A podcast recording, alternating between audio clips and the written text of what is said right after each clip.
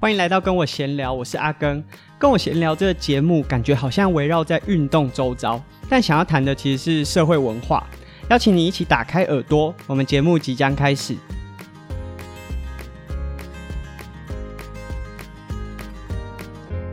在前面两周左右的时间呢，我们做了一个升学的特辑，那总共是两集，非常可惜。等下会跟大家分享为什么我觉得很可惜。在做这样子升学特辑啊，其实最主要当然是因为，其实我们这些呃，不管是科班运动员还是对运动有兴趣的伙伴，其实在升学方面能够获得资讯，相较一般科系其实非常少。外面其实你很容易就可以找到各个科系，它可能有不同的。呃，分享啊，不管是学长姐的分享，还是一些相关的平台，例如说 IOH 这样子的平台，会帮大家做学系或者学校的一些分析或者分享。对运动来说，这些资源相对来说少非常多。一方面可能是这些校系。一一来很新呐、啊，那比较旧的校系可能也都比较传统，所以也都没有用这些平台或者是方式去把自己学系里面的特色呈现出来。那一直很希望说，诶，我们在升学的时候，如果可以有更多的面向，那可以提早让学生去看到，尤其是学生运动员，他未来升学可能进入一个校系之后，会影响他接下来四年甚至未来的发展。很多人会认为说啊，大学就是决定你一生。我是不觉得有这么严重，但是如果你可以选到一个自己有兴趣的学系，它里面的学科也好，或是术科可以带给你一些成长的话，那当然是再好不过。你不用浪费四年在这个学校里面，出来之后才开始找寻自我。那为什么会说很可惜？在我们一开始的时候，就是我们只做了两个科系，这两个科系分别是师说体育、新源和朝起，和我们分享台湾师大体育系。那这个体育系当然是一直以来，就是所有运动员如果未来可能不想练了，很多人就会选择体育系。因为这可能是过去有师培体系，那即便像现在师大把呃一些元素加进来，像他们有讲说有运科，然后有行销这方面的资源进来之后，当然有变得比较多元，但无论如何，这都还是一个比较传统的派系，它可能都会隶属在就这种师培体系的学校里面。那我们另外访问到了廷宇，他是台北市立大学水上系的铁人三项队。那这也是传统运动员，如果他进到大学还想继续练的话，他会用独立招生的方式进到一间有竞技相关科系的学校，继续把他自己的运动专长发挥出来。两间是比较传统的学校，所以我为什么会觉得可惜？是因为其实近年来有越来越多的学系。是，虽然他是运动背景，但不代表他学系里面的学生都是运动员。其实组成是越来越多元，包含像我自己毕业的台北市立大学运动健康科学系，它听起来是运动或者是运科这相关的科系，可是，在我们系上，以我自己班上来说，我们就有一半以上的学生过去是没有接触过任何的专业训练。他可能自己有玩一些呃学校社团运动的社团，或者是他自己对运动有兴趣，但是他其实并不是科班出身，他对运动其实说不定根本没什么概念。一来有些人可能是因为分发分数考到多少，他就选了这间学校这个科系，但有另外一群人，他是因为对运动产业很有兴趣，他希望说他进入到大学之后，可以透过不管是学科还是术科的一些。帮助让他进入到职场之后，可以投入到他最喜欢的运动科系。这些学生，我觉得这就是一个新的力量，因为我们这些可能过去有运动背景、有接接触过科班训练的学生，其实多多少少，就像我们在访师大体育系的时候，他们说，科班学生其实会有一个框架，不管是你动作上面的框架，还是思维上面的框架。一些很新的学生，就是他过去没有接触过这些科班的训练，他进来的时候会带来一些新的思维和想法，可以激起很多不同的讨论。那这些讨论一定是好的，无论大家意见是不是相同，可能过程当中会有冲突，但这过程当中就会让大家再更深入的去思考。那其实本来很想要再多访一些，就这这一方面的科系，有些例如说我的是比较偏运动科学，有些是偏行销，有些是归赛会管理这方面的。很可惜，没有办法在就是过去这两周再继续把它延伸。那主要一方面是因为可能大学有些是面临到期中考，那有些可能校系之间都有一些呃重要的校内活动，所以比较可惜没有办法做到。那我也很希望说未来可以做到。那无论如何，在我们就这两集的节目里面，我们访了就是比较偏学科的台湾师大体育系，那他们可能是用。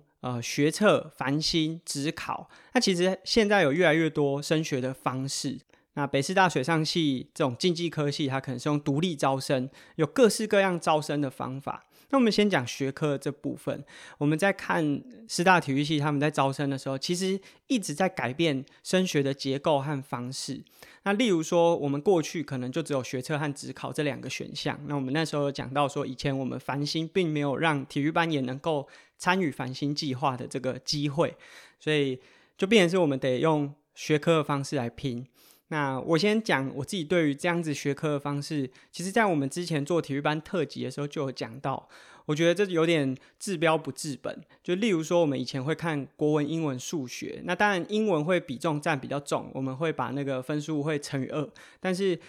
当你看了数学之后啊，其实某种程度上来讲是没有什么太大的鉴别度，我就比的是大家运气好不好。因为数学真的是一个需要有结构性的课程，你如果例如说高一的课都没上到，那你上到高二的时候，你要怎么把前面的东西把它补起来？那就不可能把这一个学科读好。大家可能会想说，那就你们体育班的问题啊。可是赛制就是这样排，有些田径的校队可能都还好，因为田径的比赛，例如说他们有全中运，或者是有大型的全国赛事，但是再怎么样。一个赛期就是三天，然后顶多让你做到五天。但是以棒球队，像我们以前棒球队一场杯赛就是两个礼拜。黑豹旗当然有稍微调整一下它的赛程，让每个校队至少在初赛、预赛可能六十四强啊、三十二强的时候，可以不要一直都留在现场，他还是可以回到学校去上课。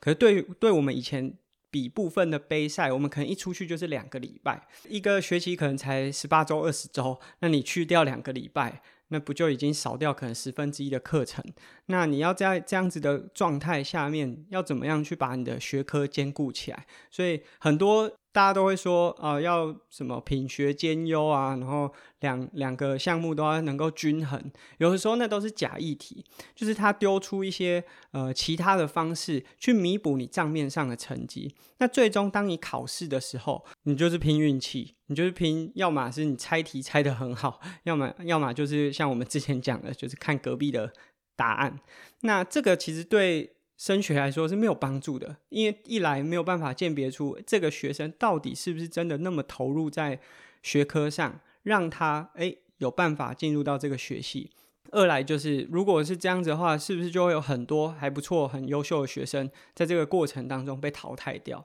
我当然还算还蛮幸运的，就是我考的考到的学校也都还不错，但是在我们访到诶，就是师大体育系，他们现在已经把。分数的结构重新调整过，在他们的学科上面采计的方式，就和我们有以前有截然不同的样貌。除了学科之外，包含术科也是。其实我们和很多就是一些呃，同样都是考过体育系，不管是师大啊、国北教大，我们在讨论说，诶，现在都把这个术科以前就是要顶标，顶标其实蛮难的，就是你的每一个项目都要表现得非常优良，然后才可以拿到这个分数。那顶标。好，我记得没错的话，好像就是你的 PR 值要在八十八还是九十二，就是一个呃量级要在这个以上，代表你在呃全台湾一百个人里面，你可以赢大概九十二个人，大概是这个意思。所以它其实是有很蛮高的一个门槛在那边。那我们就是后来在讨论说，哎，像师大啊、国北教大，可能都会开始把数科的标准从以前的顶标降到。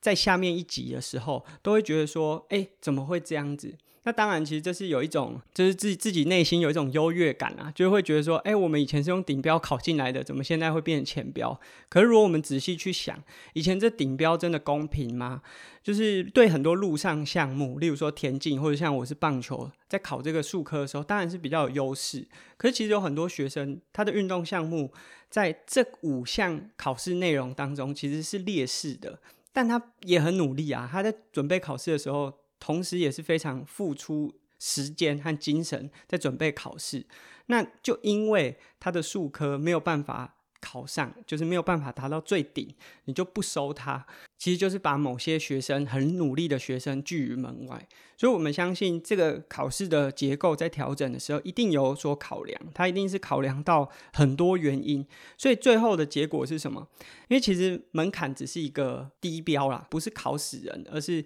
尽量的。分辨出哪些学生是在这个考试的过程中有努力，除了很多体育班的学生，他的数科 OK 之后，他在学科上面只要足够的努力，就有办法达到一定的门槛，达到这个鉴别度之后，他就可以进来学习。那对普通班的学生来说，他们学科当然没有问题，但以前顶标这个数科挡在前面，让他们。即便想进来也没有机会，可是借由这样子的调整，让普通班的学生，诶，他努力稍微练一下，他也有机会达到前标的门槛，他就有机会在学测阶段就进入到师大体育系。这就是我们刚才前面讲的，有更多的声音，不管你是科班的选手还是普通班的学生，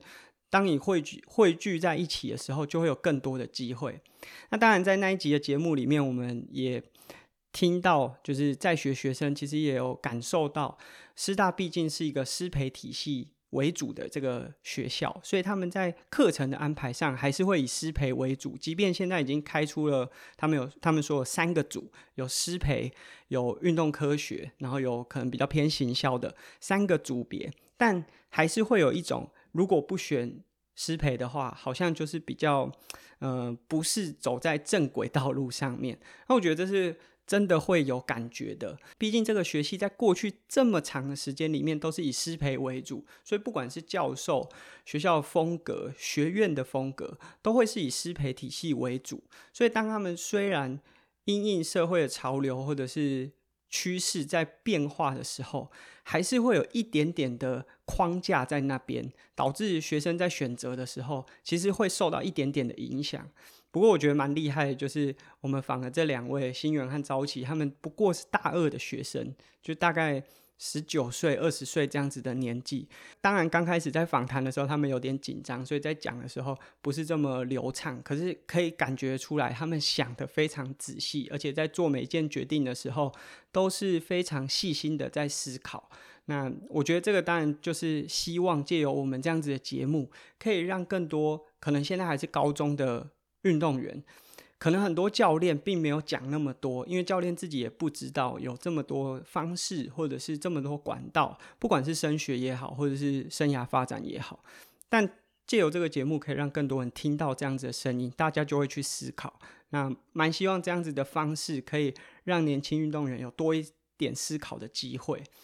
那当然，各个学校都有各个学校面对到的挑战啊。例如说，我们说师培体系的学校，它可能过去都是这样子的框架，所以他们会比较。如果以我自己的感受，就是师培体系的学校学了非常多的东西。就例如说，他们各个球类运动，因为毕竟他们以后如果大部分是要出来当老师的话，他各个运动项目都要学很多。可是他不一定有办法把其中一个学得很精。那这个，如果你未来想要发展的是专项啊，例如说某个球类的专项，或者是某种特殊能力的专项的时候，有的时候就会变成是一种劣势。那相对来说，我们在体育学院，如果例如说我读的是运动健康科学系，相对来说我们在运科就会有非常强的优势，在那个校系里面，我们可以获得所有运科的资源在上面。当然，我们访问到的水上系，他们在铁人三项的资源上面，也绝对比目前我们看到所有的。大专院校都还要强非常多。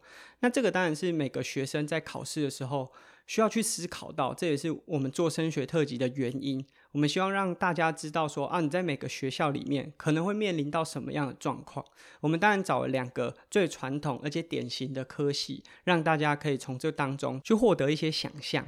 那我们以这种体育为主的学校来说，哈，虽然我们都叫台北市立大学，听起来是一所综合型的大学，但是天母校区，因为它毕竟就是一个独立的空间，大部分所有体育学院都被聚集在这边。毋庸置疑的，就是说，在这边的学系面临到的，呃，不管是同才也好，或者是学校的资源也好，都会很局限在运动这个领域。那我觉得这个是优点，也是缺点。优点就，例如说，我去图书馆，我看到的所有书都是非常跟运动相关的。我记得我。进入到北师大，然后我进到图书馆的时候，真的非常开心。就是所有的书都跟你想读的相关，你可以读可能运动疲劳啊，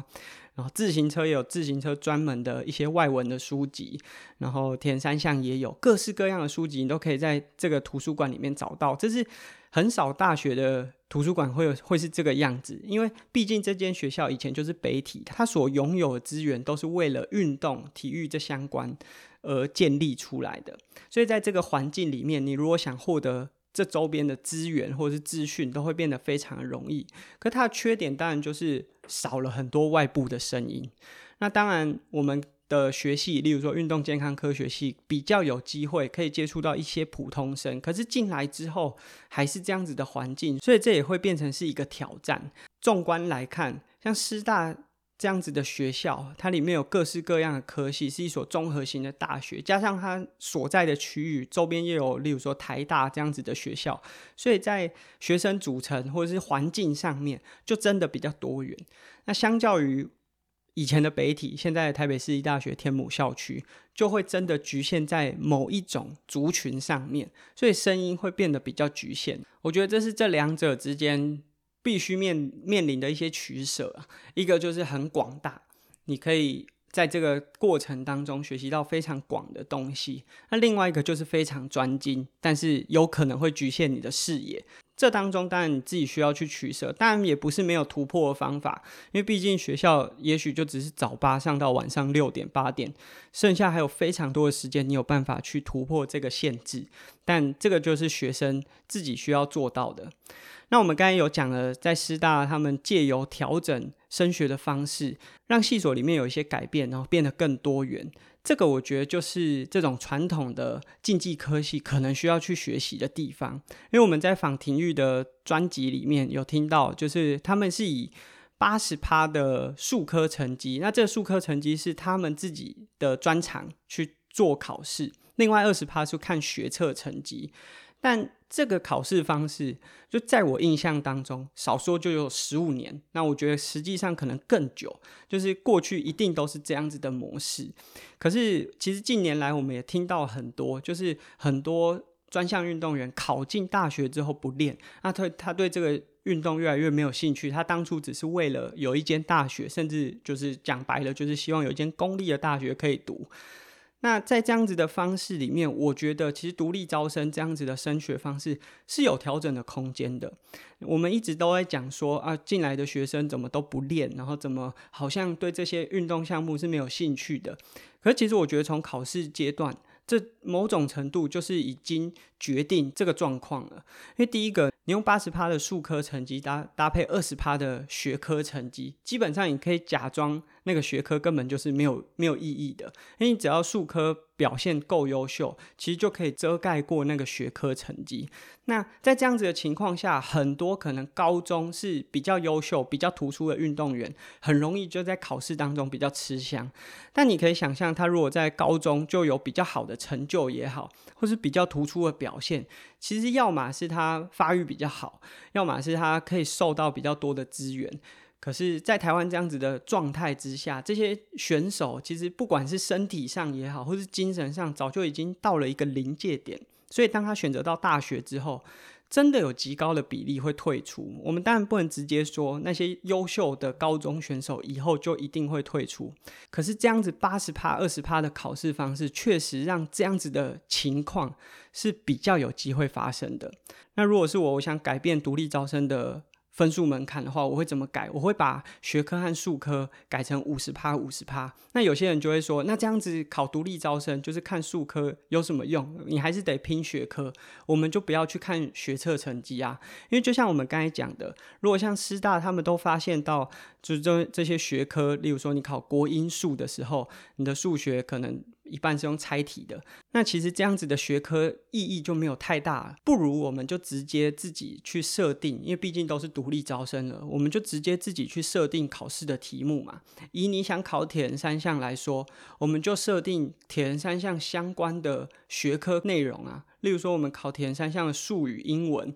或者是铁人三项的规则判例，或者是其他项目，例如说棒球，呃，本垒板到投手球的距离有多少，每个垒包。和垒包之间的距离又是多少？那你要怎么画一个打击区的框框？说真的，我觉得这些如果对专项运动员来说，并不会是一个太难的事情。就你如果本身是棒球员或是铁三项运动员，你只要足够关注，或者是有做一些功课，你很自然的就可以发现到这些数字也好，或者是规则，甚至是历史。那这某种程度可以检视出这些学生对于他自己现在从事的这个项目到底有多喜欢。如果他对这些东西都不了解，然后考出来的成绩其实不怎么样，我们可可以很能够确定，他虽然在数科或许有不错的表现，可是他在这个项目里面并没有投入太多时间，或是投入太多的精神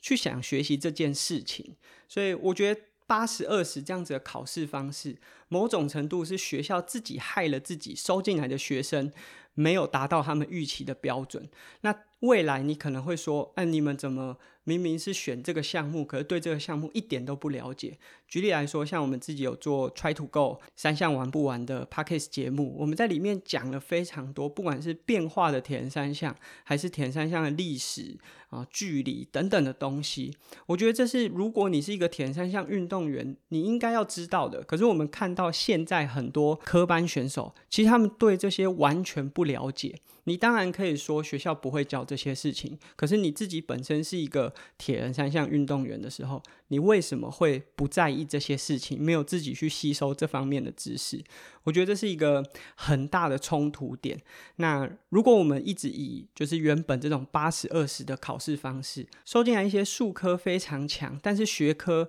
可能不是这么在意，我们不能保证说只看二十趴代表他成绩一定不好，说不定他是顶标，但是。大部分的学生如果看到考试的比重只有二十趴的话，他当然不会花太多时间在这上面。那我觉得这样子的考试模式本身就是让这个门槛在制定的时候，让这些学生选择了学校，那学系也被迫选择这些学生进来。那最后，当你开始进入到大二、大三、大四，你开始说你为什么对你自己的专项那么不投入、不在意，没有。花心思在上面，我觉得这些都是一开始在制定门槛的时候自己帮自己找的麻烦。所以我认为，像这样子独立招生的模式应该要去被取代，然后被调整。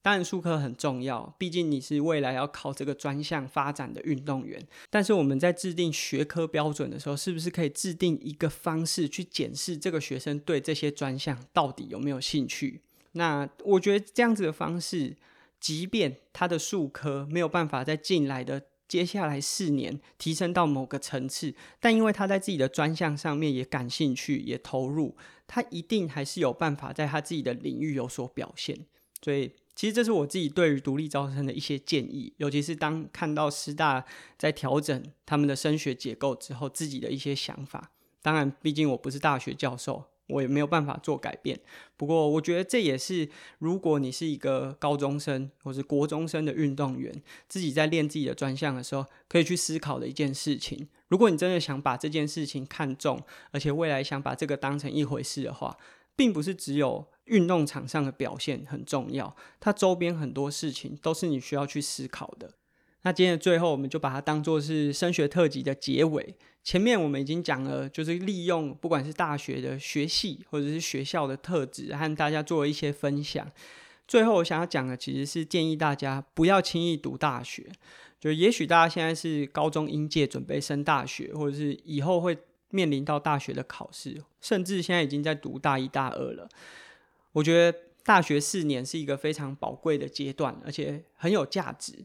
我的家人或者是很多长辈会问我说：“因为毕竟我有休学过啊，重考过，好像我很不在意学校，不在意学历。”他们都会问我说：“我是不是那种学历无用论的支持者？”其实我并不是不支持这个学历，我也觉得它很重要，甚至我现在有考虑考研究所，但也许不是运动相关。但我觉得学历很重要，就因为它很重要，所以你不能选随便去选。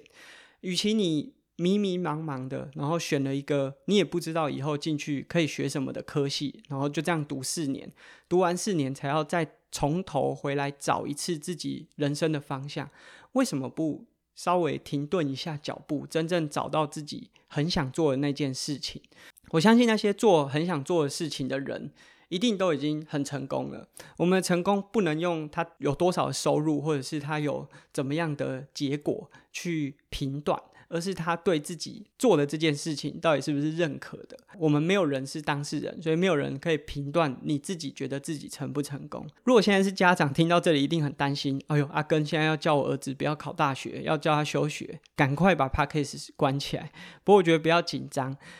也许作为家长，我推荐大家可以看一零四之前有找吴念真拍了 Be a Giver 的一个演讲。那那个影片的标题叫做“当机会来临时，把自己最棒的表现拿出来，明天你肯定很耀眼。”那这个呃影片有点长，不过我相信你光是看开头就可以知道为什么我讲说就不要轻易选择大学，因为这是一个真的蛮重要的一个阶段。它可能在过程当中，你有很多喜欢的事情要找到一件，然后在接下来四年的时间要投入在这上面。所以它很重要，所以你要很用心的去选。其实，在我们前面两集的特辑当中，不管是访师说体育的两位学生新源和朝起，后面访台北市立大学铁人三项队的选手廷玉，